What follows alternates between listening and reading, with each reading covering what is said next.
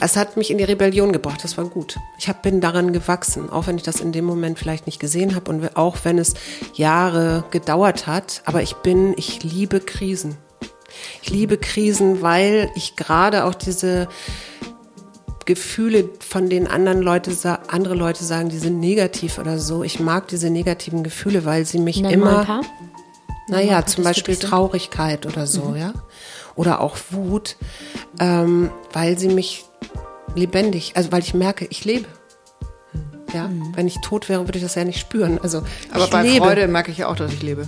Klar, aber das ist sehr kurz anhaltend und die negativen Gefühle sind ja länger anhaltend. Wir ja. sind ja auch so gepoolt, ja, wir haben diesen schönen Negativitätsbias, der tatsächlich ja so evolutionär auch durchaus sinnvoll war. Podcast machen wir auch noch. Also mhm. haben, hat der große Sohn jetzt gerade übernommen, zwei mhm. Monate freundlicherweise mit mir zusammen, mhm. weil sein Vater mal ein Sabbatical braucht. Das war dann mehr so ein Sabbatical Light, aber immerhin. Mhm. mhm. Und jetzt haben wir gesagt, weil das auch so viel positive Resonanz hat, mhm. also auch mit dem Großen, der ja, ne, der hat, bringt da ja noch mal eine andere Farbe rein, ein anderes draufgucken. Der ist 27, also oder wird jetzt bald 28. Ähm, jetzt haben wir gesagt, okay, wir machen das zu dritt weiter, was für alle schön ist, weil mhm. ich habe jetzt diese Woche gesagt, ich habe keine Lust, Podcast zu machen. Also haben das die beiden Männer gemacht. Mhm. Und wir haben immer die Ab äh, Unterteilung, also das fängt jetzt auch wieder an, dass wir montags immer so einen Mischmasch haben, so was liegt an die Woche, was hat, was hat uns Mut gemacht aus der letzten Woche oder mhm. was macht Mut. Der, äh, am Mittwoch immer einen Experten mhm. oder eine Expertin natürlich, klar. Und am Wochenende dann immer so eine monothematische Folge. Und die haben sich jetzt über Chaos unterhalten, ne? weil Putin ja gerade Chaos produziert. Das heißt, ihr macht drei Folgen? Im Moment machen wir drei Folgen die Woche. Wir haben aber, wir sind tatsächlich gestartet am 13. März 2020, kurz mhm. vorm ersten Lockdown, mhm, aus genau so einer mhm. Laune heraus, so von wegen, wir müssen irgendwas unternehmen, es muss mhm. irgendwas Positives in dieser in dieser Pandemie geben oder was da auf uns zukommt. Was da kommen will. Ja, ja, ja genau. Wir haben noch keinen Plan. Mhm. Genau. Und äh, da haben wir tatsächlich täglich gemacht am Anfang. Ähm, ich habe jetzt gerade festgestellt, dass das Aufnahmegerät schon läuft und ehrlich gesagt, ich finde das einen wundervollen Anfang. ja, Herzlich willkommen, äh, Suse Schumacher, zu unserem Podcast Gefühlsecht mit Cesar Trautmann. Katinka Magnussen, heute mal alles andersrum und verdreht. Ähm, das sollte aber irgendwie so sein, denn wir sind zeitgleich gestartet mit dem Podcast. Ach nee. Ja. Ach, interessant. Wir sind, ähm, wir sind auch 2020 im, ich glaube, Ende März gestartet. Mhm. Auch so aufgrund von, äh, jetzt ist die Pandemie und äh, Corona und allen fällt die Decke auf den Kopf und oh ja. Gott, was kommt jetzt? Was waren deine Impulse? Bevor wir dich gleich nochmal richtig vorstellen, ich fand das gerade so schön schon.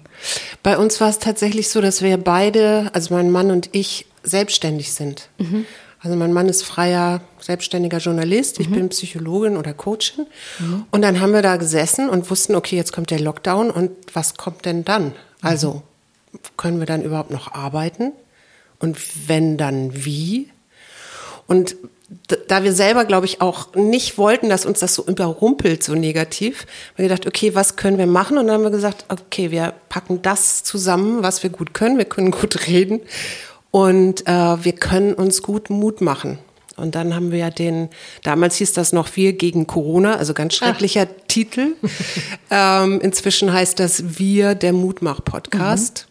Und dadurch, dass Hajo äh, bei der Berliner Morgenpost arbeitet als freier Kolumnist, war es dann auch kein Problem, dass wir da Platz kriegten und die Morgenpost uns dann ähm, ja ihr, ihre Online-Seite zur Verfügung stellte und uns dann auch unterstützt hat. Mhm. Also Im Abendblatt lese ich ihn auch, der liegt auch regelmäßig bei mir auf dem Frühstückstisch. Genau. Mhm. Ja, ja, das ist, weil das äh, Funke Mediengruppe ist. Ja. Die haben dann, genau. Sehr schön. Mhm. Und ihr sendet mittlerweile, sagtest du gerade, da kriege ich schon Schweißperlen auf der Stirn und sah schon Caesars kratzenden, kratzt, kratzt mit den Hufen, dreimal die Woche. Mhm. Ja, das ähm, würde ich auch nicht schaffen. Und du hast das gerade ganz schön ähm, gesagt, was sind die, ihr, ihr stückelt das aber nach Themen. Wir stückeln das, ja. Wir haben montags immer so einen bunten Podcast, wo es also auch, der ist auch nicht so lang, da geht es mehr so darum, mutmachende Geschichten zu erzählen oder auch gerade, wie sieht es gerade aktuell aus, was ist gerade wichtig mhm. oder vielleicht aber auch erzähl nicht. mal eine mutmachende Geschichte. Eine mutmachende Geschichte jetzt aus der letzten Zeit, also die mir Mut gemacht hat. Ich habe gehört, ähm, aus, ich habe sogar in einem anderen Podcast, dass die ukrainischen Frauen ihren Tinder, ihre Tinder-Accounts nutzen, um russischen Männern zu sagen, was in der Ukraine los ist. Und das fand ich super. Also solche, ich liebe solche Meldungen, wo Leute sagen, okay, es ist Krieg und es kann, wir können hier in großer Depression verfallen, aber äh, das wollen wir nicht und das machen wir nicht und wir denken uns Sachen aus, die ähm, ja mutmachend sind und das fand ich sehr mutmachend. Super schön. Mhm. Und äh, gehst du dann auf die Suche nach diesen mutmachenden Geschichten oder fallen die dir zu? Ähm, nee, nee, tatsächlich lese ich auch viel. Ich lese natürlich auch vielen ähm, ja, Zeitungen, Nachrichten oder manchmal, ich bin in, ich habe so ein tolles Frauennetzwerk, da kommen auch so Geschichten zutage manchmal. Und manche Sachen, ich bin ja nun auch ähm, Psychologin und das war so der zweite Gedanke, ähm, so kleinere Übungen oder Sachen auch zu erklären. Wie kommt man aus der, aus der Angst raus, ja? Mhm. Also jetzt haben wir gerade diese Pandemie und diesen Coronavirus so einigermaßen hingekriegt und jetzt kommt als nächstes dann dieser Krieg und möglicherweise oder auf jeden Fall Angriffe auf Atomkraftwerke, wo manche Menschen dann wirklich richtig Panik bekommen. Vor mhm. zwei Tagen hatte ich eine Klientin, die sagte, ähm, sie wäre so schockiert gewesen, weil die Spaghetti ausverkauft waren und mhm. das Sonnenblumenöl. Mhm. Ne, kriegen wir jetzt eine Weizenkrise, weil in der Ukraine halt Weizen angebaut wird. Mhm. Und was bedeutet das dann für die Welt und was bedeutet das dann an neuen Flüchtlingswellen und so und war dann so in totalen Katastrophengedanken drin. Ja. Und das was ja viele ja, sind. Genau, das sind ja viele und dann war der, also ja, versuchen wir immer, das ist unser Freitagspodcast, dann äh, ein monothematisches Thema dazu zu machen. Das kann mal eben sowas sein wie Wege aus der Angst. Das kann aber auch mal sein, dass wir äh, zum Beispiel über das äh, Thema Demut sprechen oder über das Thema Hoffnung oder Dankbarkeit. Dankbarkeit, genau. Da kann man ja eigentlich jede Woche drüber sprechen. Und dann haben wir am Mittwoch immer einen Experten, oder eine Expertin. Mhm. Jetzt hatten wir eine junge Ukrainerin, die schon eine ganze Weile in Berlin lebt und die uns so ein bisschen auch erklärt hat, was sind das eigentlich für Menschen, die da kämpfen? Wie nimmt sie ihren Präsidenten wahr? Äh, was kann man eigentlich tun? Also was ist jetzt gute Hilfe? Mhm. Und was ich da ganz wichtig fand, war, dass sie sagte, das eine ist ja Wohnraum zur Verfügung zu stellen für Flüchtlinge. Ich sage jetzt bewusst Flüchtlinge, weil mhm. Geflüchtete ist immer, hat so einen positiven Touch, aber das ist überhaupt nicht Touch, mhm. äh, positiv, sondern da fällt Leuten, wird da gerade das äh, Zuhause zerstört. Ja, mhm. Die wissen gar nicht, wann sie überhaupt wieder zurück können mit dem Nötigsten. Deswegen sage ich Flüchtlinge. Sorry. Und ähm, die sagte, was viel wichtiger ist, ist dieser menschliche Kontakt. Mhm. Ja, weil da kommen ja Menschen, die sind auch auf eine gewisse Art traumatisiert mhm. und die brauchen hier mal eine, eine, warme Hand, die sagt irgendwie, komm, wir, wir, regeln das mal oder hier, du verstehst das mit dem Amt nicht, da helfe ich dir jetzt oder so, ne? Weil es geht ja um Wohnraum, um Arbeitserlaubnis, um ich weiß nicht was. So. Und das, und das Geld, wichtig. was sie dann auch bekommen, wenn sie einmal registriert sind hier. Genau. Ja, also gibt es ja so eine Reihenfolge. Genau. Ja. Ich würde aber trotzdem, äh, mal gucken, ob du es auch so siehst, dafür plädieren, dass wirklich jeder das tun ähm, sollte, was gut geht, was leicht ja. geht. Ne? Nicht jeder muss ähm, nein, sein nein. Esszimmer räumen ähm, oder äh, sonst was machen. Also nein, nein, also ich finde ich, das super wichtig, dass man das offen lässt. Also ich finde ganz relevant, äh, dass jeder so seine Art findet, um aus der Ohnmacht zu kommen oder aus der Starre zu kommen oder aus der Angst, all diese ganzen ähm, Schattengefühle, die ja bei allen total präsent sind. Ja. Ja, auf jeden Fall. Äh, ich wäre auch die Letzte zu sagen, du musst, mm. du musst das jetzt so und so und so machen. Mhm. Die Idee ist wirklich so an ähm, Anstöße zu geben ne? mhm. und äh, vielleicht mal zu reflektieren oder ähm, vielleicht auch nachzufragen oder zu gucken, wo kann ich Hilfe bekommen oder so, ne? damit ich nicht so alleine mit meinen grübelnden Gedanken schleifen bin. Ja, genau. Wollen wir ein bisschen weiter zurück. Ich wollte mhm. gerade sagen, lass uns doch noch mal ähm, also offiziell Einmal vorlesen, was vorstellen, du alles machst. vorstellen, weil, genau, weil, was du machst, wer du bist und äh, wie du auch den, den Weg äh, zu uns gefunden hast. Ähm, Cesar, magst du das? Also, auf deiner Website steht, jetzt kommt erstmal die Brille. Du bist Psychologin, du bist Coachin, du bist Gefährtin, Naturtherapeutin, Meditationsexpertin. Du machst systemisches Coaching, positive Psychologie, Psychodrama, Atemarbeit, Tanz, Ritual, bist Podcasterin, Ehefrau, Mutter. Mhm. Ja. Ist das so eine kleine Zusammenfassung? Ja, kommt in etwa hin. Und irgendwo im vorherigen Leben war ich mal Journalistin. Ja. Hast wo angefangen? Äh, bei 0137, also nee, eigentlich habe ich angefangen bei Transglob, das war eine Fotoredaktion äh, hier in Hamburg, mhm. also nicht weit von hier, in der Brahmsallee. Oh, und ja. mhm. ähm, dann habe ich, bin ich Fotoredakteurin geworden und bin durch so einen ganz, so einen Zufall bei 0137 gelandet. Ich weiß nicht, ob ihr euch daran erinnert, das Nein. ist Premiere gewesen. Mhm. Und da gab es diese Sendung 0137 und da konnten die Zuschauer sich immer den dritten Gast aussuchen aus drei Vorschlägen. Mhm. Deswegen 0137, dann musste man nämlich wählen, ob man eins, zwei oder drei am nächsten Tag in der Sendung sehen wollte. Mhm. Und dazu brauchte man ja Fotos oder Filme oder so, um diese Gäste zu beschreiben oder den, zu erklären, warum wollen wir die eigentlich einladen.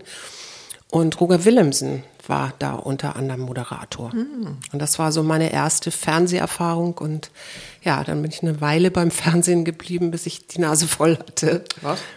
ja. ja. Wie ja. alt warst du da? Ähm, ich habe da angefangen, warte mal, 91 glaube ich war das. Und ich bin ja jetzt schon ein bisschen älter. Ich bin ja älter als ihr beide. Mhm. Jahrgang 64, also jetzt äh, gerade 58 geworden. Mhm. Also noch relativ jung zu der Zeit. Das war so meine erste ja, Fernseherfahrung. Ich glaube, 91 habe ich mit dem Volontariat angefangen und dann so 93, 94, dann bin ich bei Premiere gelandet. Okay. Und dann ging es da raus. Und dann ging es irgendwann, gab es dann den ersten Sohn. Ach so. dann war es da erstmal raus. Nicht, man, dann muss es früher gewesen sein, weil der erste Sohn war 94. Und dann ähm, habe ich immer als Freie weitergearbeitet. Also habe Fernsehbeiträge gemacht für die öffentlich-rechtlichen, also hier für den NDR, mhm. für den MDR, dann sind wir ja auch nach Berlin gezogen, äh, für die ARD, also so. Und ähm, vornehmlich wirklich ähm, eher für Hot, ne, Hard Stuff, ne, so Panorama oder sowas, also mhm. schon politischer Journalismus teilweise auch oder gesellschaftskritischer. Und irgendwann hat mich das alles so angeätzt, ehrlich gesagt, ja, weil mhm das, äh, es gab bei Panorama, nee, nee Panorama war es nicht, aber Fakt gab es irgendwie nur zwei Zustände. Entweder war alles positiv oder alles negativ. Aber so irgendwie grau oder so gab es nicht. Aber positiv gab es auch? Ja, manchmal. Wenn ich also, dann irgendwie -hmm. nach der zehnten Sendung gesagt habe, können wir nicht mal wieder irgendwas Positives machen? Mhm. Und das hat dazu geführt, dass mein Mann und ich uns dann damals so hochgeredet haben, gesagt, das gibt's doch nicht. Wir reden hier alles negativ. Wir reden alles ist düster, grau, schrecklich. Und mein Mann hat es dann umgesetzt und hat ein Buch daraus gemacht, das hieß Kopf hoch Deutschland, mhm. wo er dann eben wirklich so Positivbeispiele erzählt hat. Mhm. Und eins meiner Lieblingsgeschichten aus diesem Buch ist eine ähm, eine Genossenschaft aus Halle an der Saale, wo lauter ähm, kleine Handwerksbetriebe sich zusammengeschlossen haben, weil die nämlich zu der Zeit keine Kredite mehr von der Bank bekamen und dann gesagt haben, so die, die schon gut im Geschäft sind, die finanzieren diese Start-ups von jungen Handwerkern, die jetzt eine gute Idee haben oder eine Firma gründen wollen, was ich super fand. Ne? Mhm. Ne? Das ist so ein Eigenhilfe oder Selbsthilfe oder so. Mhm, das ist ganz schön. Bei mir kommt gerade, und das ist eigentlich ein ganz schöner Bogen, denn du hast irgendwie gesagt, dein liebster Arbeit- und Therapieort ist der Wald. Ja. Und bei mir kam gerade irgendwie dieses Bild von, ähm, die Bäume stehen ja auch jeder für sich, aber unter der Erde sind die ja alle miteinander verwurzelt und ja. kommunizieren miteinander. Und ähm, das finde ich, das fehlt so oft, ähm, dass wir uns dass wir nicht nur den Baum sehen, sondern sehen, was eigentlich darunter möglich ist und wie wir ähm, gemeinsam zusammen ja. ähm, noch stärker wachsen können. Und das ist auch in der Tat ein Bild, mit dem ich immer in den Wald gehe, oder was heißt ein Bild? Eigentlich gehe ich mit meinem Herzen in den Wald und nehme diese Verbindung wahr, mhm. die da ist. Und die ist ja nicht nur zwischen Menschen oder so, sondern ähm, letztendlich gehen Pflanzen oder Tiere oder äh, gehen auch, auch mit uns Menschen in Verbindung. Also das mhm. heißt, du gehst äh, in einen lebendigen Raum mhm. in etwas, was, ähm, wo wir ja auch herkommen biologisch. Also wir sind ja, ne? Mhm. Aus dem Wald kommen wir ja tatsächlich auch, wenn man mhm. das ähm, so, wenn man so zurückgeht und evolutionär guckt. Ähm, und für mich ist so wichtig dabei dieses ähm, Ankommen, also zu sich kommen, Erden, ähm, zum äh, äh, sich entspannen. Mhm. Und ich mache so äh, Waldtage, das heißt, ich gehe mit Menschen so drei, na, vier, fünf Stunden in den Wald tatsächlich und zeige ihnen so neue Wege, wie man auch in den Wald gehen kann mhm. und wie man ganz leise im Wald ist und eher über die Sinne und die Wahrnehmung wieder so einen Kontakt zu sich selber findet, weil das ist eigentlich die Idee dabei, mhm. wieder in die Verbindung kommen im mhm. weitesten Sinne. Ich habe das nur einmal bisher erleben dürfen oder fühlen dürfen. Cesar, ich glaube, ich habe das schon mal erzählt, ähm, auf einem Waldspaziergang mit den verschiedenen Chakren durch den Wald gegangen. Mhm. Und es ist total, ich war total geflasht quasi, was da so, wie sich der Wald verändert und die Wahrnehmung verändert, mhm. je nachdem, mit welchem, also ich kann das immer noch nicht erklären, was da passiert ist. Aber wie bist du denn von, also du bist in so einer Welt im Außen mit für Panorama und, und mhm. Bilder, und, und, ne? Bildern mhm. und alles ist äh, ne, höher, schneller, weiter und immer möglichst positiv oder möglichst negativ, aber immer Fakten, ja Fakten. genau. Und dann ähm, bist du ja über uns gekommen über Annika Behrendt, die auch eine sehr gute Freundin mhm. von dir ist, mit der du ähm, das Thema Waldtherapie zusammen machst. Naturtherapie würde ich das eher nennen. Genau. Ja, wir haben uns da tatsächlich auch kennengelernt bei dieser Fortbildung. Mhm. Aber der, es war, das war ein langer Weg. Also heute würde ich sagen, ich habe immer irgendwelche Sachen gemacht oder wollte die machen, die irgendwas mit Buddeln zu tun haben. Mhm. Ja? Also, also du bist bin, Nordlicht, wollen wir das nochmal kurz zusammenfassen? Ist das, das das Kind in dir heute noch? Oder? Na, ich wollte tatsächlich mit Anfang 20, bevor ich da äh, dann das Volontariat gestartet habe, nee, dann, dann war das später, oder? Ach, ich bin bin gerade durcheinander mit diesen ganzen egal. Zeiten, macht, ist auch egal. So, das Buddeln ähm, ist wichtig. Habe ich Ur- und Frühgeschichte studiert an der Kieler Uni mhm. und äh, wollte eigentlich Archäologin werden. Ah. Das fand ich einfach richtig spannend. So. Du wolltest an die Wurzeln. Ich wollte an die Wurzeln. Und dann habe ich mich mit beim Professor so dermaßen überworfen, weil die Ur- und Frühgeschichte im Gegensatz zur Archäologie quasi ohne schriftliche Quellen auskommt. Das heißt, all das, was Menschen gemacht haben, warum sie mal Hügelbestattungen gemacht haben oder Urnenbestattungen oder, oder, oder, mhm. das ist alles hypothetisch. Also man weiß nicht, warum die das nun jahrhundertelang so und dann im nächsten, die nächsten Jahrhunderte so gemacht haben oder mhm. so. Ne? Mhm. Brandbestattungen gab es auch noch. Und ich habe eine ähm, ich habe ein Referat gehalten und habe darauf irgendwie abgehoben, dass das ja eigentlich, dass man es ja eigentlich nicht weiß. Also es ist alles so Vermutungen sind und das hat meinen Professor extrem geärgert. Und dann haben wir uns so gestritten, dass er dann gesagt hat, äh, äh, im Grunde mir mitgeteilt hat, dass ich jetzt so nicht richtig wirklich hier noch einen Fuß an der Uni kriege. Und ich hatte auch gar keine Lust mehr und bin dann gegangen. Okay. Wut so. entbrannt. Wut entbrannt, ja. Und dann bin ich äh, tatsächlich eben beim Fernsehen gelandet, was hm. im Grunde auch sowas Buddeln ist, also wenn man Geschichten recherchiert. Ja, im Journalismus. Im ja. Journalismus ist das auch so ein bisschen so. Und das hat mich dann aber eben irgendwann wirklich gelangweilt und auch, auch frustriert, weil es so am Bild hängt. Ich habe ja Fernsehen gemacht. Ne? Hm. Also alles hängt am Bild und dann sitzt du und schneidest und dann kommt dein CVD, Chef vom Dienst, mhm. guckt sich das an und sagt so, ähm, oh, also der O-Ton, der muss jetzt ein bisschen kürzer. Und dann wird der O-Ton, also Originalton, mhm. wird dann plötzlich zum, zu einem völlig anderen Ton. Mhm. Und du bist ja, oder ich war ja in dem Fall diejenige, die vorher die Protagonisten gefunden hatte, mit denen Interviews gemacht hatte, denen irgendwie gesagt habe, so und so, ähm, das und das wollen wir abbilden. Und dann verändert so ein kleiner Ton plötzlich die ganze Stimmung von so einem mhm. Beitrag. Mhm. Und dann stehst du da und ich weiß, ich habe das mal sehr krass erlebt in einem Kindergarten in Magdeburg, wo ich echt dachte, die nehmen mich jetzt hier gleich auseinander. Und ähm, erzähl mal kurz, was war da? Ich, ich krieg's gar nicht mehr so genau zusammen. Ich habe einen Beitrag gemacht über einen Kindergarten, wo du da ja natürlich im Vorfeld auch die Eltern fragen musst, ob du dort filmen darfst, mhm. ne? weil das sind ja Kinder. Und die hatten da auch alle ihr Okay gegeben. Und dann hat, wie gesagt, mein CVD, ich weiß nicht mehr, was genau was das Thema war. Es war irgendwie so ein Stadtteil Kindergarten und Ähm, und mein CVD hat dann eben irgendwas verändert in den mhm. Tönen, also nicht verändert, sondern nur kürzer gemacht. Und dann kamen die, hatten die Eltern das Gefühl, sie kommen ganz blöde rüber, mhm. gerade mit mhm. ihrem Kindergarten.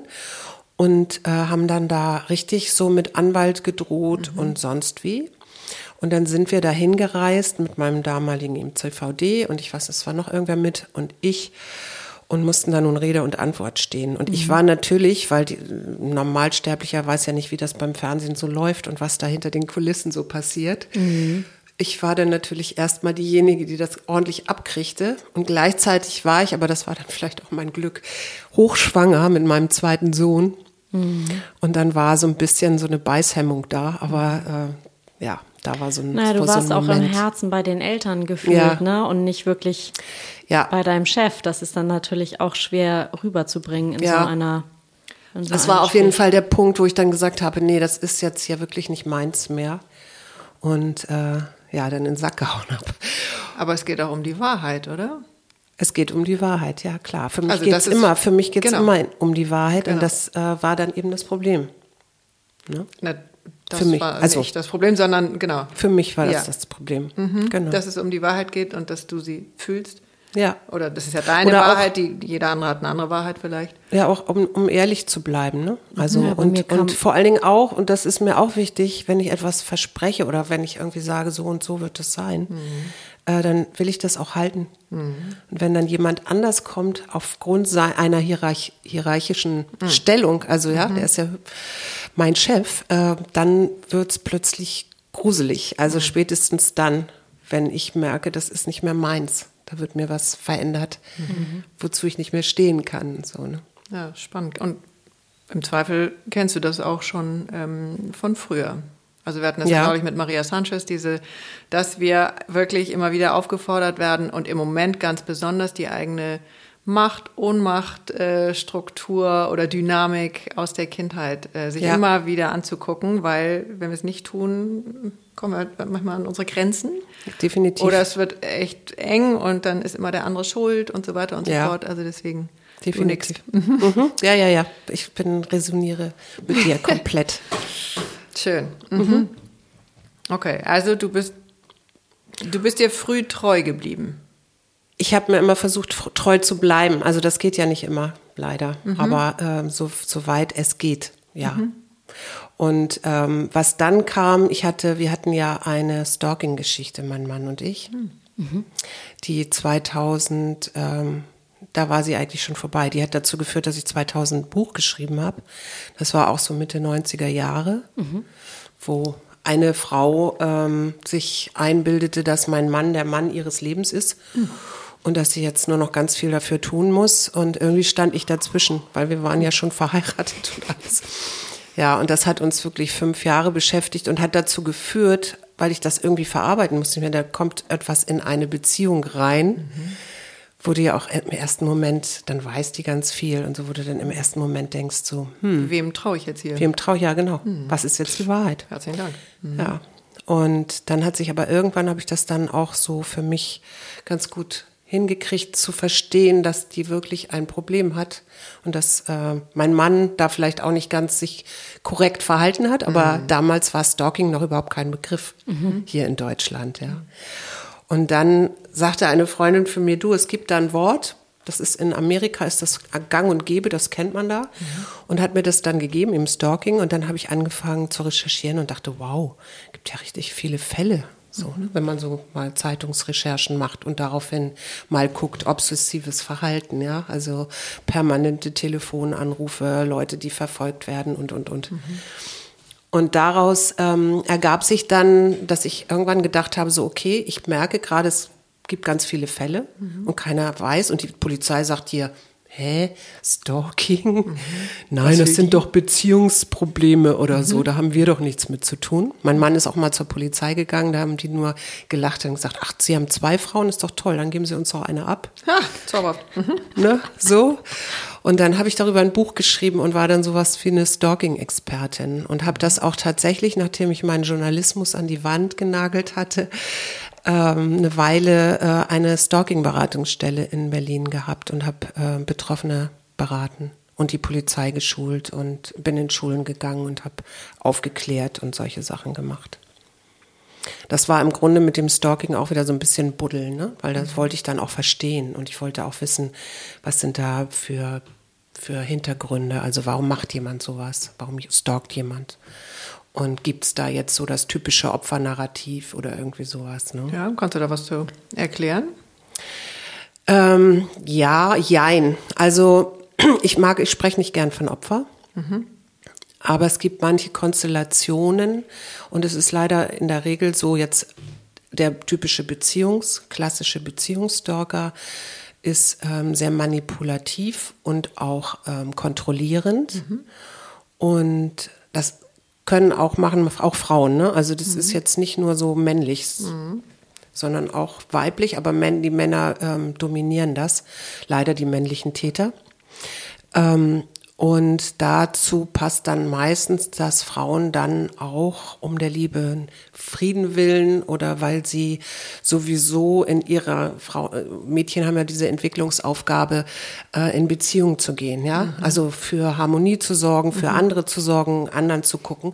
Das, und äh, was dann ganz häufig passiert, äh, ist, dass dann diese Frauen, die davon betroffen sind, erstmal denken, sie haben irgendwas falsch gemacht. Mhm. Also das erstmal den Fehler bei sich suchen und versuchen, das alles wieder irgendwie so zu kitten. Und das ist das Problem, dass sie dann anfangen, ähm, dass sie dann anfangen, äh, sich die, wie sagt man, ähm, erstmal immer wieder auf denjenigen zuzugehen oder sich getrennt zu haben und dann wieder äh, doch wieder in Beziehung in zu, gehen zu, gehen und so weiter und so fort. Genau. Und bis, ihn immer verstehen wollen. Und ihn immer verstehen wollen und so. Und das verlängert natürlich diese ganze Angelegenheit, mhm. weil eigentlich ist es besser, einmal klar und deutlich Nein zu sagen nach einer Trennung. Auch ein schönes Frauenthema. Das ist ein richtig schönes Frauenthema. Mhm. Genau. Und dann auch wirklich konsequent zu sein. Mhm. Und ähm, ja, das, genau. Damit habe ich mich sehr, sehr intensiv beschäftigt. Aber das war bestimmt auch, Entschuldigung, nee, du hast schon mal drauf. Ich war ja, aber, nee, mach mal. Ist aber auch eine äh, spannende, spannende Dynamik für euch dann als Paar. Ja. Ne? Also ist ja dein Teil, der Teil deines Mannes da drin. Ja. In dem, was, äh, was habe ich wie gemacht, was hätte ich da anders machen können und äh, wie geht es dann für uns gemeinsam weiter? Ja. Ja, ja, wobei, wir, ich mein Mann hat mich ja nicht gestalkt, sondern der wurde ja gestalkt. Ja, aber, es aber vorher sagtest du ja auch, das wird dann so eine Dreiecksnummer. Ich habe mich, genau, ich habe mich auch gefragt, wie weit ist das jetzt hier mein Anteil mhm. oder so, aber ich bin dann irgendwann auch ziemlich schnell zu dem Schluss gekommen, ich habe da gar keinen Anteil dran. Also, weil die, die Geschichte war die, dass er in dem, ähm, in dem Büro oder in, in, in dem ähm, äh, Unternehmen, in dem er damals gearbeitet hat, äh, im Fahrstuhl hochfuhr. Ich habe das nachher alles recherchiert, weil wir auch äh, stundenlange Briefe bekamen. Ja, mhm. da stand das alles drin. Ähm, und dort stieg diese Frau, von der er gestalkt wurde, dann später, mit ihm in den Fahrstuhl ein, sah ihn und war vorher bei einem äh, Astrologen gewesen. Ach. Und der hatte ihr gesagt, da kommt ein großer blonder Mann. Mhm. Mein Mann ist zufällig blond.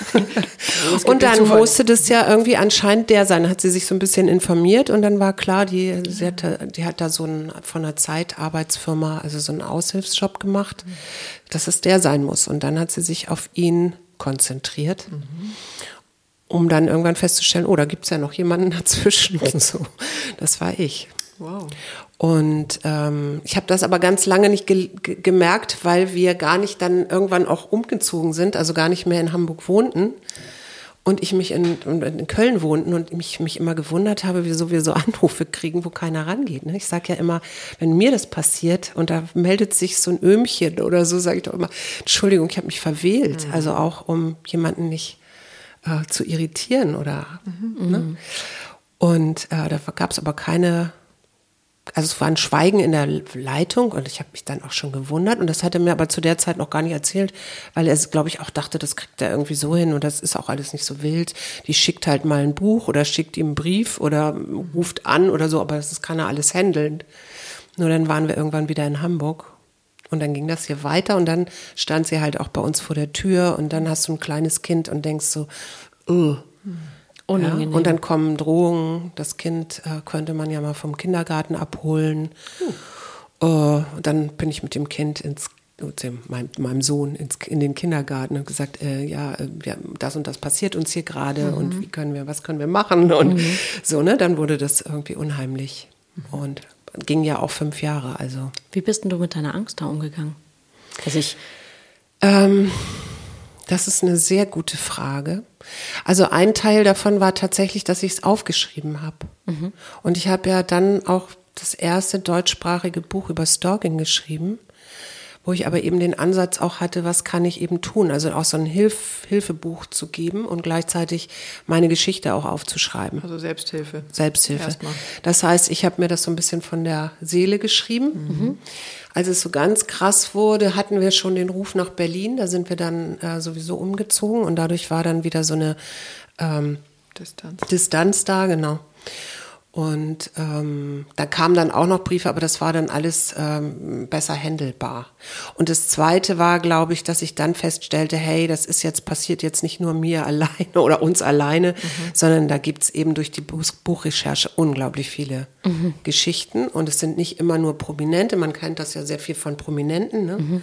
Kannst ja auch immer wieder lesen, dass da irgendwer eingebrochen ist bei dem und dem oder der und der Schauspielerin, also gerade in Amerika das, kann man das immer wieder finden, auch in der Presse. Und ähm, ich weiß nicht, irgendwann habe ich dann beschlossen, ich werde jetzt, ich bin hier kein Opfer. Ja, mhm. Ich werde jetzt aktiv. Und mhm. das ging so weit, dass ich tatsächlich auch, als es dann in den Bundestag ging oder in den Bundesrechtsausschuss und um einen Stalking-Straftatbestand ging, dass ich da mit meiner Expertise angefragt war, also auch mhm. war und gleichzeitig die damaligen äh, Justizministerin Frau Däubler-Melin und ähm, war der zweite noch. Es gab noch eine zweite, die komme ich jetzt gerade nicht mhm. drauf, egal, auch teilweise beraten habe. Mhm. Und die Polizei geschult habe, also in Berlin, ne? dann auf solche Fälle. Mhm. Das heißt, ich bin aktiv geworden und das ist ja immer so der erste das ist Schritt dein, aus Das scheint dein Modus auch zu sein, ne? In alle, also das, was so bei mir ankam, ist, da ist etwas und du. Ich das Viele an. gehen ja in so eine Starre. Ich mhm. kenne das auch von mir, erstmal in so, eine, so einen Freeze-Modus zu gehen. Mhm. Du gehst da aber recht ähm, proaktiv mhm. die Themen an. Ja. Ja. War das schon immer so? Ähm, ich glaube, es hat mich so rauskatapultiert. Jetzt fangen sind wir aber hier wirklich in der tiefen Vergangenheit. ähm, Kann nicht sein. Mein, ich hatte, ich, ich bin aufgewachsen, ich habe einen liebevollen Vater gehabt, der mhm. auch Journalist war und ähm, ein wahnsinnig toller, warmherziger Mann war, aber leider war er bipolar. Mhm. Das heißt, ich habe den Himmel hochjauchzend und zu Tode betrübt erlebt mhm. zu Hause. Und das gipfelte in einem Selbstmordversuch, mhm. den er unternommen hat. Da war ich 13, 12, 13. Und das habe ich natürlich als Kind überhaupt nicht verstanden, weil ich lieb den doch, das muss der doch merken. Und wieso kann der dann nicht zu mir kommen und wieso macht er sowas? Mhm. Ne? So, bin ich schuld? Bin ich schuld? Mhm. Genau. Und das hat mich aber rauskatapultiert ins Leben. Mhm. Also rau, ich bin dann wirklich, glaube ich, sehr, ähm, vielleicht ich bin, bin ich Punk, bin ich nicht geworden, aber ich war dann schon sehr aufmüpfig, bin auch sitzen geblieben und äh, solche Dinge. Und das war so meine Art, glaube ich, damit umzugehen, in die Aktivität zu gehen, weil alles andere, auch mit dem eventuell Schuldthema, ähm, hätte mich, glaube ich, ja, hätte mich, glaube ich, ähm, zu dem Zeitpunkt. Zu, zu, dem Zeitpunkt, ja, oder überhaupt auch so in die Depressionen auch gebracht. Und mhm. da wollte ich nicht sein. Also ich wollte irgendwie, es hat mich in die Rebellion gebracht, das war gut. Ich hab, bin daran gewachsen, auch wenn ich das in dem Moment vielleicht nicht gesehen habe und auch wenn es Jahre gedauert hat. Aber ich bin, ich liebe Krisen. Ich liebe Krisen, weil ich gerade auch diese Gefühle, von denen anderen Leute, andere Leute sagen, die sind negativ oder so. Ich mag diese negativen Gefühle, weil sie mich Nenn immer. Mal ein paar. Naja, zum Beispiel Traurigkeit oder so, mhm. ja. Oder auch Wut, ähm, weil sie mich lebendig, also weil ich merke, ich lebe. Hm. Ja, mhm. wenn ich tot wäre, würde ich das ja nicht spüren. Also, aber bei lebe. Freude merke ich ja auch, dass ich lebe. Klar, aber das ist sehr kurz anhaltend und die negativen Gefühle sind ja länger anhaltend. Wir ja. sind ja auch so gepoolt, ja, wir haben diesen schönen Negativitätsbias, der tatsächlich ja so evolutionär auch durchaus sinnvoll war, dass wir wenn wir beobachtet haben, dass jemand von irgendwelchen Beeren gegessen hat und dann umgefallen ist, dass das vielleicht keinen Sinn macht, äh, dann diese Beeren zu essen. Mhm. Oder dass der Schatten vielleicht ein Säbelzahntiger ist und wir jetzt mal lieber weglaufen. Mhm. Ne? Mhm. Freeze ist dann nicht so die gute Idee. Oder wir kämpfen halt.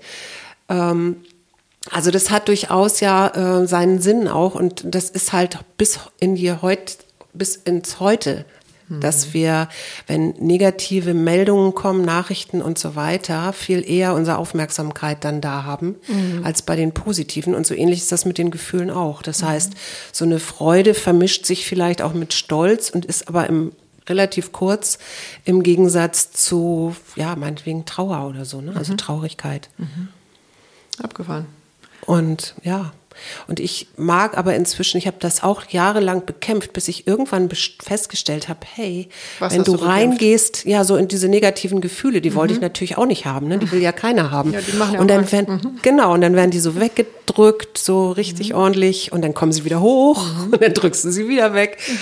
Und ich habe irgendwann für mich festgestellt, wenn ich da durchgehe, also wenn ich gar nicht drüber nachdenke, weil das, das wirklich Verlängernde ist, sind ja unsere Gedanken, mhm. dass wir darüber grübeln, warum sind wir denn jetzt so schlecht drauf, was mhm. ist denn jetzt los schon wieder und mhm.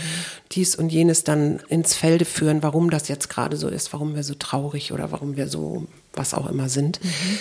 Äh, wenn wir das nicht tun, sondern uns wirklich aufs Herz, auf den Herzraum konzentrieren, da wo das Gefühl sitzt und es einfach fühlen ich habe das äh, neulich mal wieder sehr intensiv erlebt. Da hat mich eine Freundin durchgeführt. Ähm, dann kommt irgendwann, bei mir kam dann irgendwann in dieser Imaginationsübung eine Perle. Aber am Anfang war da ganz große Traurigkeit. So. Und das ist das, ähm, kein Gefühl kannst du ewig halten. Es bleibt nicht ewig. Du verlängerst es durch deine Gedanken und du kannst es durch, wenn du es durchlebst, also ohne zu denken, sondern es einfach fühlst und ja, es einfach zulässt und in die Akzeptanz gehst, dann äh, wird es sich irgendwann auflösen. Mhm. Und das ist, glaube ich, so das, was mich, ja, was, weswegen ich inzwischen eben gerade solche negativen Gefühle, weil ich sie viel intensiver erlebe als jetzt äh, Stolz oder Glück oder so. Ja. Und ist das, ähm, also würdest du so weit gehen, dass das auch für bipolare ähm, die richtige Dosierung ist, weil das muss man ein bisschen differenzieren. Ja, da muss man differenzieren. Also ähm, auf jeden Fall ist ja, sind ja Depressionen eine Stoffwechselerkrankung. Mhm. Wobei, da kann man sich natürlich auch immer fragen, wir beeinflussen ja auch unseren Stoffwechsel durch unsere Gedanken, ne? also oder unser vegetatives Nervensystem durch unsere Gedanken und so. Also wir können uns richtig, unserem Immunsystem richtig mit schlechten, negativen Gedanken schaden. Mhm und wir können uns auch richtig pushen oder boostern, wie man so mhm. schön sagt, mhm. äh, in das Gegenteil, also das Immunsystem stärken. Und ähm, ich würde bei Depressionen tatsächlich immer sagen, ähm, wenn jemand so tief in einer Depression drin ist, mhm. dann würde ich immer, immer einen Therapeuten empfehlen und letztendlich auch ähm, Medikamente, also stimmungsaufhellende ja. Medikamente, damit du äh, erstmal wieder eine Chance rauskommen. hast, ja, erstmal mhm. wieder Chance hast, aus dieser Spirale der Depression, die heißt ja auch so, äh, herauszukommen. Genau, das finde ich nochmal wichtig, dass wir das unterscheiden. Genau. Und ich würde immer sagen, ich hatte vielleicht, also klar, wenn man einen manisch-depressiven oder bipolaren Vater hat, ähm, dann ist natürlich die Frage, hat man das selber auch? Ne? Genau. Mhm. Und ich würde immer von mir sagen, ich hatte depressive Verstimmungen. Ich habe die auch immer noch. Also mhm. es ist ja nicht so, dass die jetzt irgendwie völlig aufhören. Ja. Ich wach auch mal mit dem falschen Fuß morgens auf oder ja, so. Aber das tun ja sehr aber, viele. Genau, aber ich bleibe da nicht mehr so lange drin, weil ich das einfach weiß, dass das keinen Sinn macht. Mhm. So. Und was sonst auch noch hilft und was mir in vielen, vielen Krisen auch, oder vielen Krisen, so viele habe ich auch nicht erlebt, aber in Krisen immer geholfen hat, ist in Bewegung bleiben, in Bewegung gehen. Mhm. Das heißt raus und spazieren gehen, in den Wald gehen, in die mhm. Natur gehen. Mhm. Und dann fängt man nämlich wieder an, äh, in, in, ja, in die Bewegung auch im Kopf zu kommen ja, mhm. oder ins, ins Herz zu steigen ähm, und ja, plötzlich wieder die Pers Perspektive etwas zu vergrößern oder vielleicht sogar einen Perspektivwechsel zu bekommen mhm. oder äh, eine Fokuserweiterung oder mhm. was auch immer. Es ist wundervoll. Ich habe heute Morgen eine sehr schöne Meditation gehabt ähm, von äh, Heiner Max Alberti angeleitet. Mhm. Cesar, du bist großer Fan. Mhm. Auch. Ähm, und äh, da ging es ganz viel um, ja, mit der Herz, Herzenergie, dass mhm. der Frieden eben in uns beginnt. Und deswegen ich gerade so schmunzeln musste, es ging um Starre und Bewegung. Und mhm. ich habe so, ich habe jetzt eine lange Unterbrechung in der Meditation gehabt und gemerkt, wie gut mir das tut, da wieder in der Gruppe zu sein.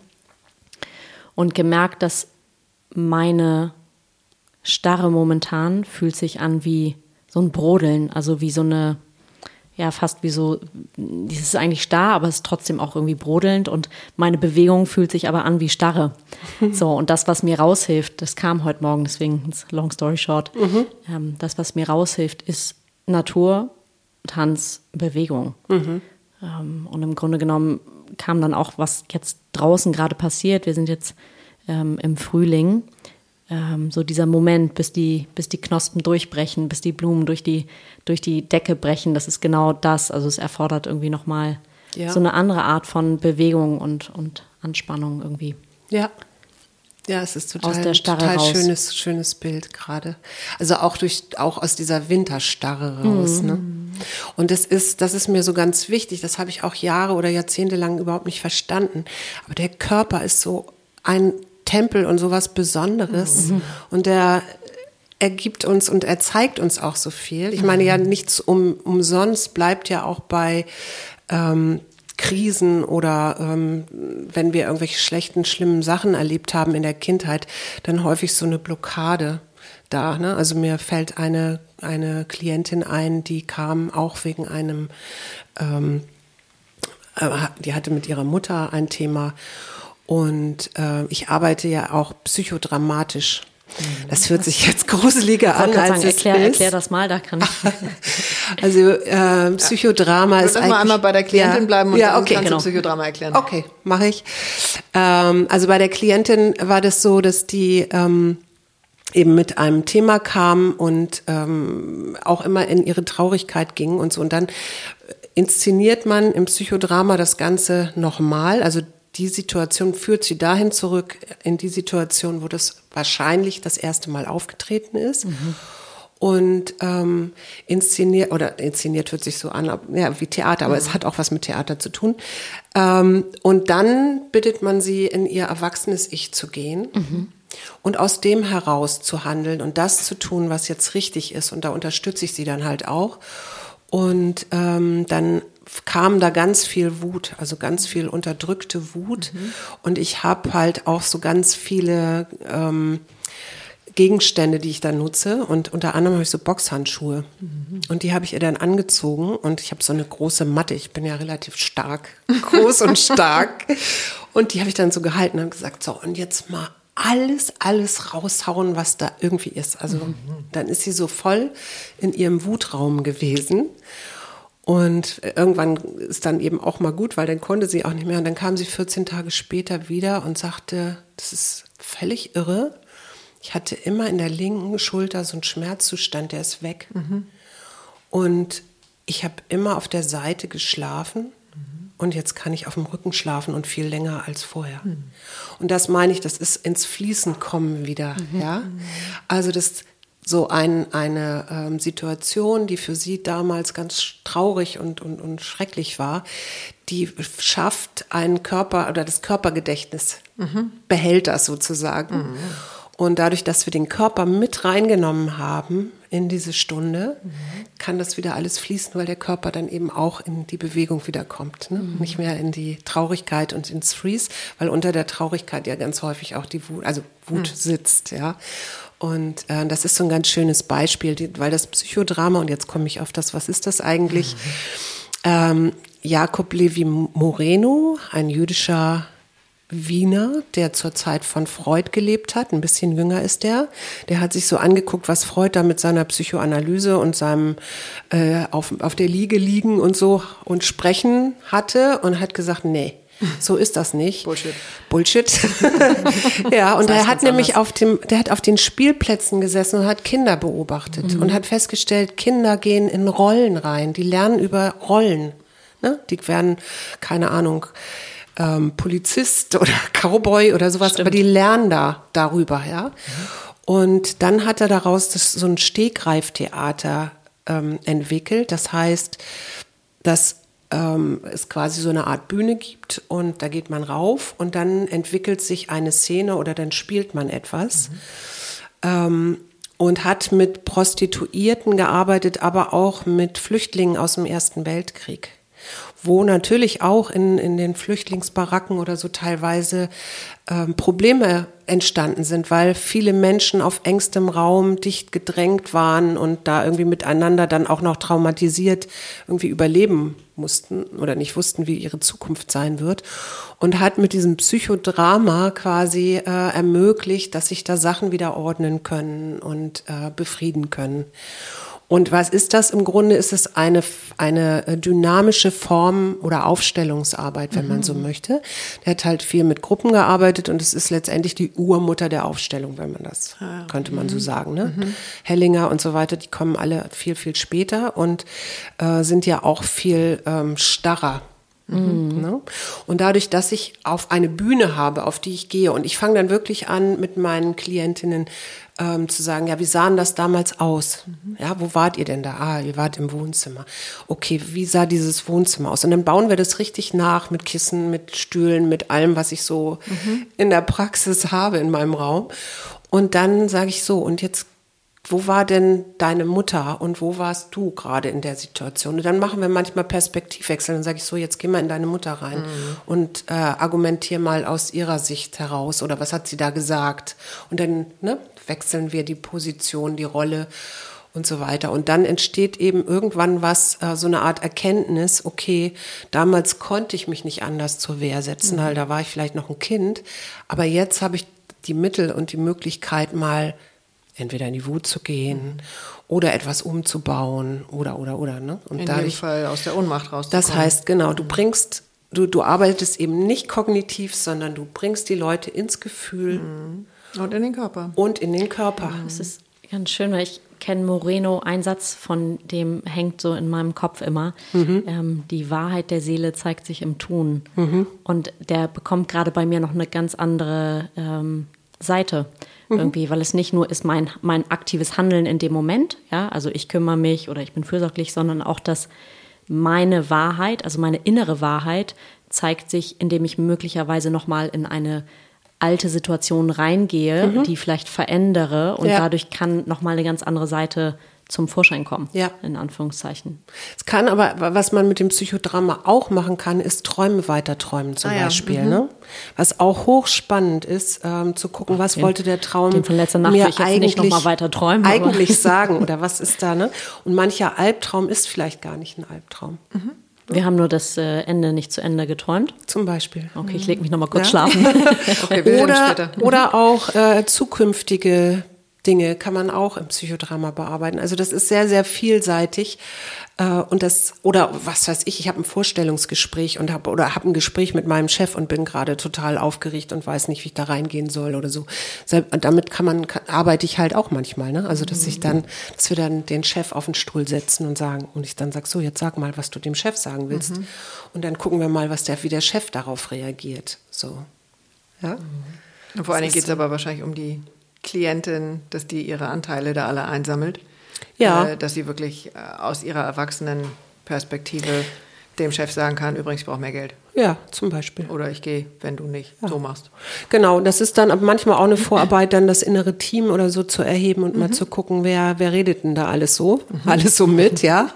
Und wie, wie kann man die denn vielleicht auch ins Boot holen? Ja, ja schön. Und also ich habe noch mal eine Frage der Vollständigkeit halber. Ja, du bitte. hast ja schon äh, von deinem Vater erzählt. Ähm, was hat deine Mutter dir denn an, an der Stelle vorgelebt? Meine Mutter hat mir tatsächlich vorgelebt, also meine Mutter war eine sehr, sehr lebensfröhliche, frohe Frau. Also mhm. ich glaube, so zieht sich das dann eben auch immer an. Mhm. Ne? Ähm, und das hat sie mir auf der einen Seite vorgelebt und auch aktiv zu sein. Die hat ähm, sehr früh musste die, weil sie ähm, das dritte Kind einer alleinerziehenden Mutter war, weil ihr Vater sehr früh, also im Krieg oder nach dem, kurz nach dem Krieg gestorben ist, äh, durfte sie dann nicht ihr, ihr Abitur machen mhm. und musste dann in die Lehre ähm, zu Karstadt am Hermannplatz. Also meine Mutter ist tatsächlich gebürtige Berlinerin mhm. gewesen, lebt ja leider auch nicht mehr. Und äh, hat dann zu ihrer Mutter gesagt, das ist aber nicht das, was ich möchte. Also die hat da ihre Ausbildung gemacht zur Lederfachverkäuferin oder mhm. sowas. Mhm. Und hat dann gesagt, so, jetzt will ich aber, ich möchte gerne Grafikerin werden. Mhm. Und hat sich, äh, hat dann auch irgendwie sich um ein Stipendium oder sowas gekümmert und äh, ist in eine Ausbildung nochmal gegangen und ist hier in Hamburg an der Linters, bei der Linters mhm. Grafikerin geworden. Wow.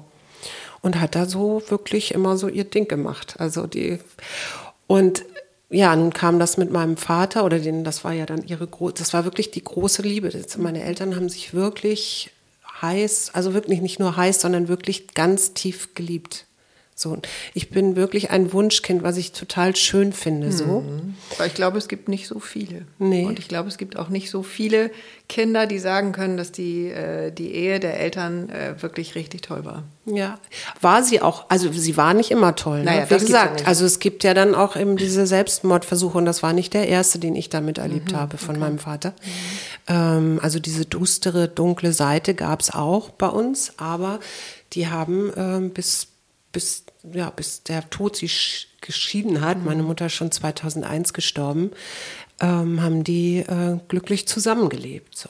Mhm. Und am Anfang war das schwierig, weil meine Mutter eben immer das Gefühl hatte, denn mein Vater war so ein Intellektueller, der war belesen und der konnte Bücher zitieren und der konnte, der hat sich politisch engagiert und ich weiß nicht was alles. Und sie hatte immer das Gefühl, sie kann da nicht so wirklich mit wird nicht so wirklich ernst genommen. Mhm. Und am Ende ihres Lebens haben sie sich dann immer gegenseitig von ihren Büchern erzählt oder über, unterhalten über gesellschaftliche Themen oder so. Also haben mhm. es einfach äh, ganz gut zusammen hingekriegt. Und ich glaube, das ähm, hält mich auch meinem, bei meinem mhm. Mann. Nein, das ist jetzt ein bisschen komisch, aber mhm. ich bin tatsächlich mit meinem Mann schon 30 Jahre zusammen. Also, mhm. mhm. ja. Ja, ja, im besten Fall ja, also ich, ich würde sagen, ich bin sehr krisenerprobt. Genau, toll. Ist ja eine Qualität, ne? Ja, und äh, tatsächlich ja auch die Krise, die letzte, die ich dann hatte, mhm. und die mhm. war tatsächlich mit meinem Mann, mhm. äh, hat mich dann ja auch wieder in die, an die Uni gebracht. Also ich bin ja so eine spätberufene Psychologin. Was heißt das? Was heißt spät in dem Fall? Na, ich war ja Journalistin und ich bin dann mit 45 nochmal an die Humboldt-Universität gegangen und dachte erst, oh Gott, jetzt bin ich ja hier bestimmt die Älteste und als Mutti der Kompanie, ja, war aber nicht so. Also der Älteste war über 50, äh, der älteste Kommilitone und habe dann da meinen Master gemacht an der Humboldt-Universität. Also ja, fünf, wie viele Jahre sind das? Fünf, fünf, die man dann studiert, ne, mit mhm. Bachelor und Master. Mhm. Genau. Ja, schön. Ich finde ja, also gerade in der, in dem, es gibt manche Bereiche, da kommen die Jungen nach und äh, da wird man quasi alt in Anführungszeichen, aber gerade in der Psychologie ist es ja so, das, das wird ja, ja, das braucht ja auch die Lebenserfahrung und die das äh, hatte eine Reife total und eine Tiefe, also die Weisheit, die dabei entsteht, die bewundere ich bei meinen ähm, Mentorinnen und Mentorinnen mhm. immer. Je älter die werden, desto mehr Weisheit, nicht nur Wissen, ist einfach mhm. da. Das ist äh, wundervoll. Aber es hatte so, das hatte noch einen ganz anderen Effekt und das war wirklich richtig, ich sag jetzt mal geil. Ja. Weil nämlich ich ja plötzlich so junge Kommilitonen um mich rum oder Kommilitoninnen um mich hatte und die haben mich dann auf Partys eingeladen mhm. und die haben mich dann mitgenommen und jetzt gehe ich wieder tanzen. Ich gehe nachts, also in Berlin wären mir richtig geile Clubs. Mhm. Ich war auch oh Gott, letzte Woche, letzten Samstag mit einer Freundin wieder tanzen. Ja, recht so. Bis morgens um fünf. Mhm. Und kann nur sagen, super. Mhm. Was hat, ich sehe schon, ich melde mich bei dir, wenn ich in Berlin bin. Tagsüber gehen wir in den Wald und abends will ich dann ja, bis morgens um sechs um die Häuser ziehen. Okay. Nach was tanzt du denn? Also was ist dein? Elektro meistens. Ja. Mhm. Also so Techno ist nicht so meins. Aber äh, und das ist, da, also da kam wieder ganz viel. Ich meine, gut, ich habe auch äh, naja, zwei Söhne noch. Insofern bin mhm. ich jetzt nicht ganz so ähm, abgedreht oder in, in, im Alter versandet oder so. Aber das war, das war auch einfach eine gute Erfahrung. Und ich bin dann, wenn wir manchmal brauchten wir vielleicht zwei ähm, Klausurtermine, weil in der Uni hast du dann alle drei Tage eine neue Klausur, die mhm. du schreibst, immer am Ende des Semesters. Und dann äh, bin ich zu den Professoren gegangen, die ja teilweise jünger waren als ich. Und gesagt, können wir nicht einen zweiten Termin haben? Ich schaffe das sonst nicht so mit kleinem Kind zu Hause. Und so mein kleiner, kleiner Sohn war da fünf. Ne? Also der und das andere war ein Pubertier wahrscheinlich. Und das andere war ein Pubertier, ja, ja. genau. Ich schaffe das sonst nicht. Und dann haben die gesagt, ja klar, können wir machen. Und dann haben wir, und dann haben mich die Kommilitonen dafür gefeiert, dass ich das hingekriegt hatte. Und ich habe gesagt so, okay Jungs, aber und Mädels, ich müsste mir aber jetzt mal bei Statistik helfen, sonst komme ich da nicht durch. Mhm. Ja, sehr cool. Aber hast denen ja auch dann echt was Besonderes vorgelebt, deinen Söhnen. Ja, ich glaube auch der Große, also den Kleinen weiß ich noch nicht, aber der Große hat da ganz viel mitgenommen. Der ist ja im Moment auch, oder ist ja jetzt mit eingestiegen auch in unseren Podcast. Mhm. Der hat nämlich, weil mein Mann irgendwie Anfang des Jahres gesagt hat, ich brauche jetzt mal ein bisschen Pause. Der Große hat gesagt, Mama, wir machen den jetzt einfach weiter. Und dann haben wir den weitergemacht. Mhm. Also haben die Experten ein bisschen eingespart, aber immerhin zweimal die Woche. Und äh, ja, das fand ich, das ist auch interessant, ne? weil da kommt man nochmal so ganz neu mhm. miteinander ins Gespräch und lernt äh, von dem anderen, ob das so mein Mann ist oder mein Sohn, mhm. äh, immer wieder neue Seiten kennen. Also ja, ganz spannend. Das ist das Geschenk von den Kindern. Also eines der vielen ja. Geschenke, finde ich, die so beim, beim Wachsen und Entwickeln äh, begleiten zu dürfen. Also in jeder Phase ist es ja wahnsinnig spannend. Ja. Ähm, aber meine sind ja auch schon groß und das finde ich, also steht fast jeden Abend, glaube ich, in meinem Tagebuch, äh, wie dankbar ich bin dafür, da so dicht dran sein zu dürfen. Jetzt ist es aber ja besonders, also das, ja. Mir fällt noch gerade ein, das habe ich nämlich auch von meiner Mutter, weil meine Mutter nämlich, mein Bruder spielte ähm, in einer Punkband. Mhm in Kiel. und meine Mutter hat gesagt, da gehe ich mit ins Konzert. Mhm. Und dann war die mitten zwischen diesen Pogo-tanzenden Punkern, mhm. stand meine Mutter und mein Bruder nutzte unseren ganzen Dia-Projektor und Dias aus irgendwelchen äh, Ferien mhm. und warf das an die Wand und meine Mutter war stolz wie Bolle oder so. Das Ne? Die ist halt dann auch losgegangen oder hat, die hat sich da auch nicht drum gekümmert. Ich meine, das war ja noch eine andere Zeit, aber mhm. die hat sich nicht drum gekümmert, ob da jemand sagt, was will die alte Frau denn da oder irgendwie sowas. Nö, die war okay. stolz. So, sehr gut. Und fühlte sich irgendwie mitten, mittendrin. Mitten Aber ähm, also allein jetzt auch aus meiner Erfahrung, also auch mit einem Mann lange zusammen und zwei Söhne, ähm, ist ja schon eher männlich, auch dein dein Umfeld. Dein Umfeld, genau. Also genauso wäre es ja andersrum. Äh, also mein Bruder hatte drei Schwestern und mhm. äh, wir haben den echt brutal dominiert. Ähm, Gott der Arme. ja, weiß ich nicht. Äh, es hat immer solche und solche Seiten. Also so die Frau in dir. Mhm. Wie und wo lebst du die oder musstest du die erst finden? Ja, die musste ich tatsächlich erst so ein bisschen finden. Ich habe da ähm, wir haben da vorhin schon ein bisschen drüber geredet, dass ja eigentlich in so einer Beziehung, in so einem Beziehungsgespräch mit dem Partner oder der Partnerin immer eigentlich sich vier unterhalten, ne? Also, weil es ja genau, ja, die Kinder habe ich jetzt rausgelassen. Also wirklich so einen männlichen und einen weiblichen Anteil gibt, der Ach sich so. da unterhält. Ja, also mhm. Zwei Frauen und zwei Männer unterhalten sich. Wir hatten das neulich, Entschuldigung, wenn ich unterbreche, mit Katharina Kurfest, die sagte, wenn man sich zusammentut als Paar, ähm, und eventuell dann heiratet, dann ist die ganze Kirche schon mal voll mit den ganzen inneren ja, Kindern hallo. und diesen ganzen Sippenteilnehmern oder ähm, Beteiligten. Und ja. dann kann man obendrauf noch die Freunde einladen. Ja. Also deswegen, Entschuldige. Ja, ja, ich mindestens bin voll zwei. dabei. genau, mindestens zwei. Okay, wir waren Aber ich habe tatsächlich mal irgendwann geguckt ähm, und habe festgestellt, dass dieses innere damals noch Kind, weibliche Kind, mhm. tatsächlich so ein bisschen eingesperrt war. Eben auch nach dieser ganzen Erfahrung mit meinem Vater, glaube ich, äh, war das so ein bisschen, ich habe da versagt. Ne? Also wir haben vorhin Schuld gesagt. Ich glaube, für mich war das, ich habe da versagt. Ich hätte da so und habe das dann auch so weggesperrt, so mhm. ein bisschen. Und wenn ich heute gucke und ab und zu gucke ich mal so dahin in meine inneren Bilder, dann sehe ich da inzwischen so eine, ähm, die ist noch nicht mittelalt, aber die ist so pff, Mitte, Ende 30. Und äh, die hatte immer so ein, der, der Mann, der Männ, mein männlicher Teil, der ist ähm, schon, also jetzt nicht alt, aber so sehr, sehr erfahren und weise mhm. und hat sie da über Jahre oder Jahrzehnte geschützt und jetzt macht sie, will sie das alleine machen. So. also was ich damit sagen will, letztendlich ist, ich komme immer mehr in meine, in meiner Weiblichkeit an. Mhm. So. Das, ähm, ich bin aber tatsächlich, ich war ja auch bei Uli Mai, so ist es ja nicht. und ich bin äh, von meinem Sterz, ich bin eigentlich Wassermann und habe den als, bin als Aszendent Löwe. Das wusste ich. Mhm. Und äh, die habe tatsächlich ganz viel männlich dominierte Planeten da im Wassermann. Also das, äh, insofern ist das auch schon erstmal männlich. Und die dürfen ja überhaupt keine Grenzen haben. Ja, ich weiß nicht, da kommt dann noch die Stier, der Stiermond dazu und hm. die, keine Ahnung, Venus im Widder das, und so. Das wäre jetzt eine Folge für sich. Ja, das hat genau, ja, ja, das hat Uli mir alles genauestens erzählt und das war auch sehr spannend, weil ich das vor über 20 Jahren schon mal so ein, mir so ein äh, Horoskop machen lassen habe. Sehr spannend. Mhm. Ja. Jetzt fällt mir noch was ein, oder bist du Nee, hast du was mal. auf der Zunge? Nee, sag mal. Also, weil es gibt ja weitere, wir haben ja sehr viele Verbindungen, finde ja, ich. Ähm, wir. Das hat sich so peu à peu rausgestellt. Also, ist jetzt nur nebenbei, aber du bist äh, zur Schule gegangen mit äh, dem Trauzeugen von meinem Mann. Ja. Das haben wir jetzt so auf, auf irgendeiner Ecke äh, festgestellt. Und äh, Du kennst auch sehr gut Katrin Henrichs, die ja auch schon ein paar Mal bei ja. uns war, weil Katrin in dem Fall mit deinem zauberhaften Ehemann ja. diesen wundervollen Sex-Podcast macht. Ich frage für einen Freund. Genau.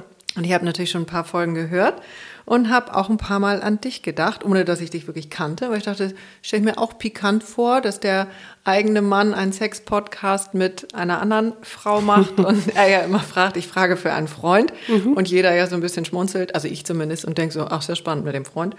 ähm, Nein, du hast kein Problem, klar, hast du nicht. Ähm, also was, was landet da bei euch? Ich hätte jetzt äh, gesagt am Küchentisch oder auch in den anderen Räumen? Tatsächlich, also ich liebe Katrin auch sehr. ich äh, tatsächlich gar nicht so viel, weil wir, glaube ich, ähm, wir haben vor nach unserer Krise, nach mhm. unserer Krise, die war so 2009, 2010, ähm, sind wir irgendwo bei Tant beim Tantra gelandet. Und wir sind in Workshops gewesen und teilweise zusammen, teilweise alleine. Das heißt, äh, ohne jetzt ins Detail gehen zu wollen, aber haben wir eine sehr erfüllte Sexualität. Und ich glaube tatsächlich, dass viele Themen, die äh, mein Mann da mit ihr bespricht, mhm. auch nur deswegen ansprechen kann, weil mhm. er da eine Ahnung von hat oder weil er da was ähm, ja, weiß, selbst erlebt, selbst erlebt hat. Genau. Ja. Schön. Und insofern, ich bin da relativ liberal schon groß geworden mit meinen Eltern. Mhm. Ähm, und ich finde, die Sexualität ist so eine, eine Lebenskraft, mhm. ja.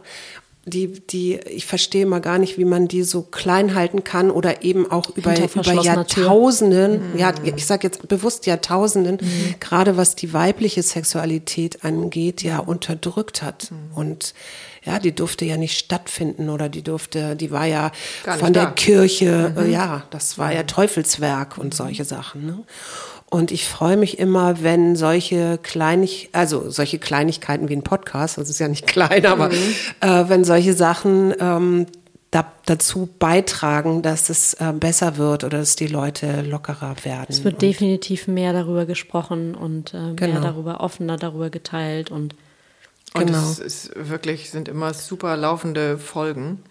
Ja. Ähm, weil es einfach so viel Spaß auch macht und ja. so viel Freude und so viel aufwecken kann ähm, genau. von dem, wo wir uns vielleicht nicht hingetraut haben, mal hinzudenken, hinzufühlen. Und, und trotzdem möchte ich gerne sagen, dass mhm. ähm, Tantra für mich jetzt nicht nur sexuelle Praktiken sind, sondern nee. dass das eine philosophische Haltung ist mhm. und dass für mich da ganz entscheidend auch die Spiritualität ist. Mhm. Das heißt, mein Sexleben, um das jetzt mal so ja. zu sagen, äh, ist weitaus mehr als jetzt nur körperlich. Das Klar. ist durchaus auch spirituell und, und dadurch eben auch spannend oder auch, ja, nicht nur, ja, nicht nur Körper eben, sondern so mhm. Seele, die Seele ist da auch mhm. mit involviert. Mhm. Aber vielleicht können wir da den Bogen nochmal zum zum Wald und zur Natur. Ja, das ist lustig, das ist ja alles Wir eins. wollten ja eigentlich ja? über positive Psychologie sprechen. Wollten wir das? Ich fand das, sehr positiv. Gesagt. Du hast das gesagt. Ich fand das alles sehr ich positiv. Ich finde vor allen Dingen, ja, das, das kam eben so, das ist, ähm, ich finde das wundervoll, weil das die Natur, die Weiblichkeit, die Sexualität, das ist ja alles eins. Mhm. So, von ja. daher macht das, ja, es ist total stimmig, macht total Sinn. Ja.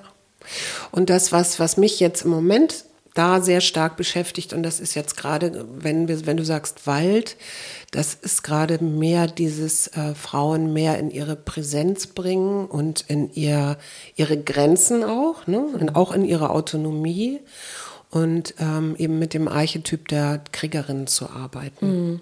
weil das tatsächlich etwas ist, was übrigens auch sehr spannend ist, dann zu sehen, mhm. ähm, wie diese Prozesse sind. Und ich bin ja selber im Prozess. Mhm. Also mein, meine Kriegerin quasi, da sind wir vielleicht auch bei der Weiblichkeit, mhm.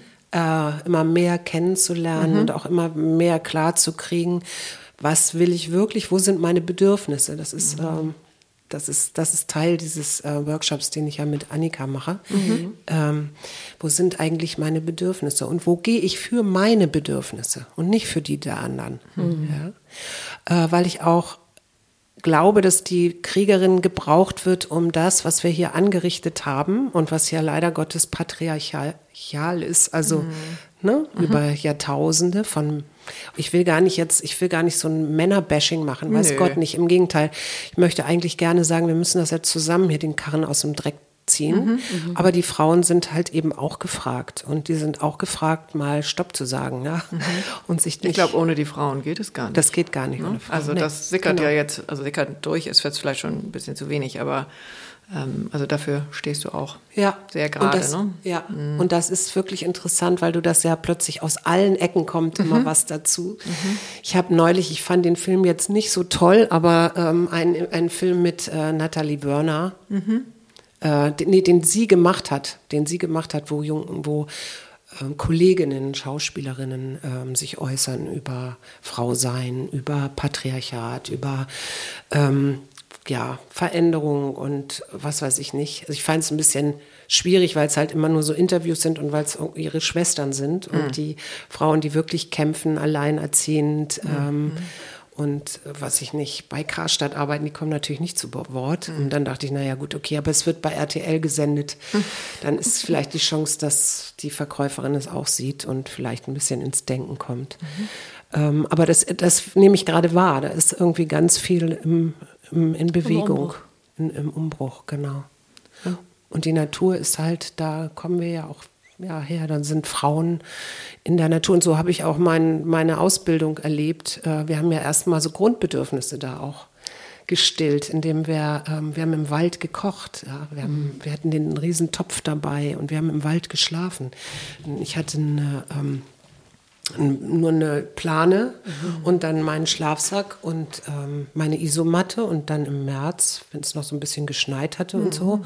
waren wir dann mehrere Tage im Wald. Das heißt so äh, rudimentäre Sachen wie Feuer machen, wie eine warme Suppe kochen, ähm, wie Feuerholz holen, möglichst trocken ähm, und und und. Mhm. Das war mhm. erstmal ganz ganz entscheidend und aber das hat mich so wieder in die Verbindung Geerdet gebracht und geerdet, mhm.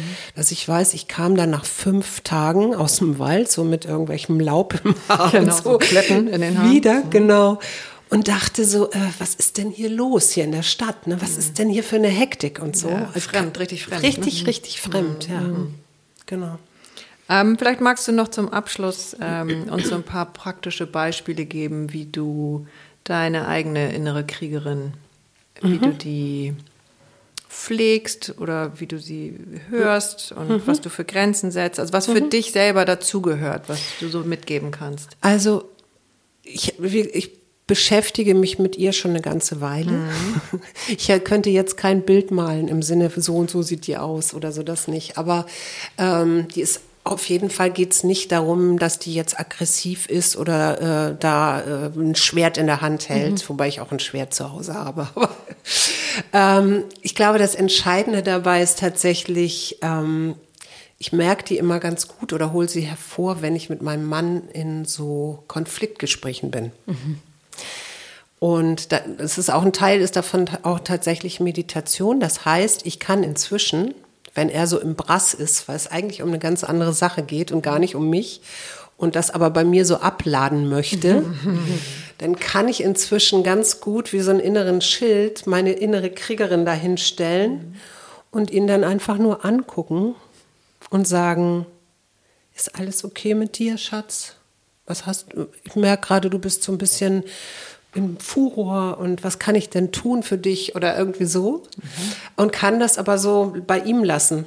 Und wenn es ganz hart kommt und er gar nicht, gar nicht äh, darunter kommt oder da, da weitermacht, dann sage ich, ach, weißt du, wenn du dich wieder beruhigt hast, ähm, dann kann, können wir ja gerne wieder reden oder dann kann, kann ich auch irgendwas Nettes mit dem, nehme ich dich auch gerne in den Arm oder sowas. Mhm. Also ähm, ne, dann kommst du einfach wieder und dann gehe ich auch raus. Und früher wäre ich da immer, immer drauf eingestiegen hätte dann irgendwann aller Transaktionsanalyse mein Kinder-Ich betreten, hätte entweder gewütet oder geheult oder hätte den Raum verlassen.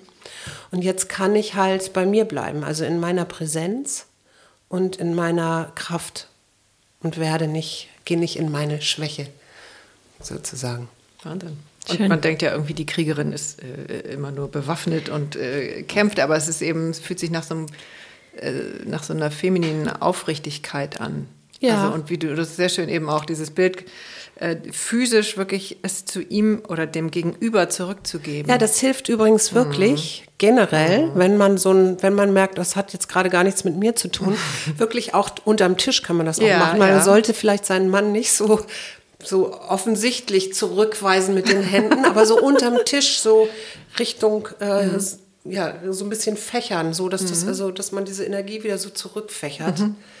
ist unglaublich hilfreich. Ja, sehr schön. Fächern ist auch ein wundervolles Stichwort und ich bin ja großer Fan der Symbolik. ähm, und eine unserer Kerzen hier auf dem Tisch hat sich in der Sekunde verabschiedet. Wir sind auch, glaube ich, schon ähm, richtig sind, lange dabei. Ja, ne? wir sind schon richtig lange dabei. Caesar, es brennt schon. Gibt es etwas, oh. was du. So was ins Feuer geben oder befeuern? Ja, ich, tats ich tatsächlich möchte ich äh, diese innere Kriegerin ins Feuer geben als etwas, was wir alle gebrauchen können. Also als den Anteil, der mehr und mehr gerne nach vorne kommen darf und äh, für seine Frau stehen darf, mhm. sozusagen. Ja, was ist das? Was wäre das für ein schöner Ausgleich jetzt auch in der aktuellen Situation. Ja, ich habe neulich tatsächlich darüber nachgedacht, wie das jetzt wäre, wenn die Frauen, die noch in Kiew sind, sich um die Stadt wie so einen Ring stellen würden, weißt du, so an den Händen fassen würden und so wow. Wow. drumherum stellen mhm. würden. Ja, bei mir auch. Wahnsinn. Was würde das und wie würden Frauen sowieso das ganz anders lösen? Mhm. Hm. Vielen Dank, dass du da warst. Ja, danke, dass ich da sein durfte. Ja, das war ganz wundervoll, dir zu lauschen. Dankeschön.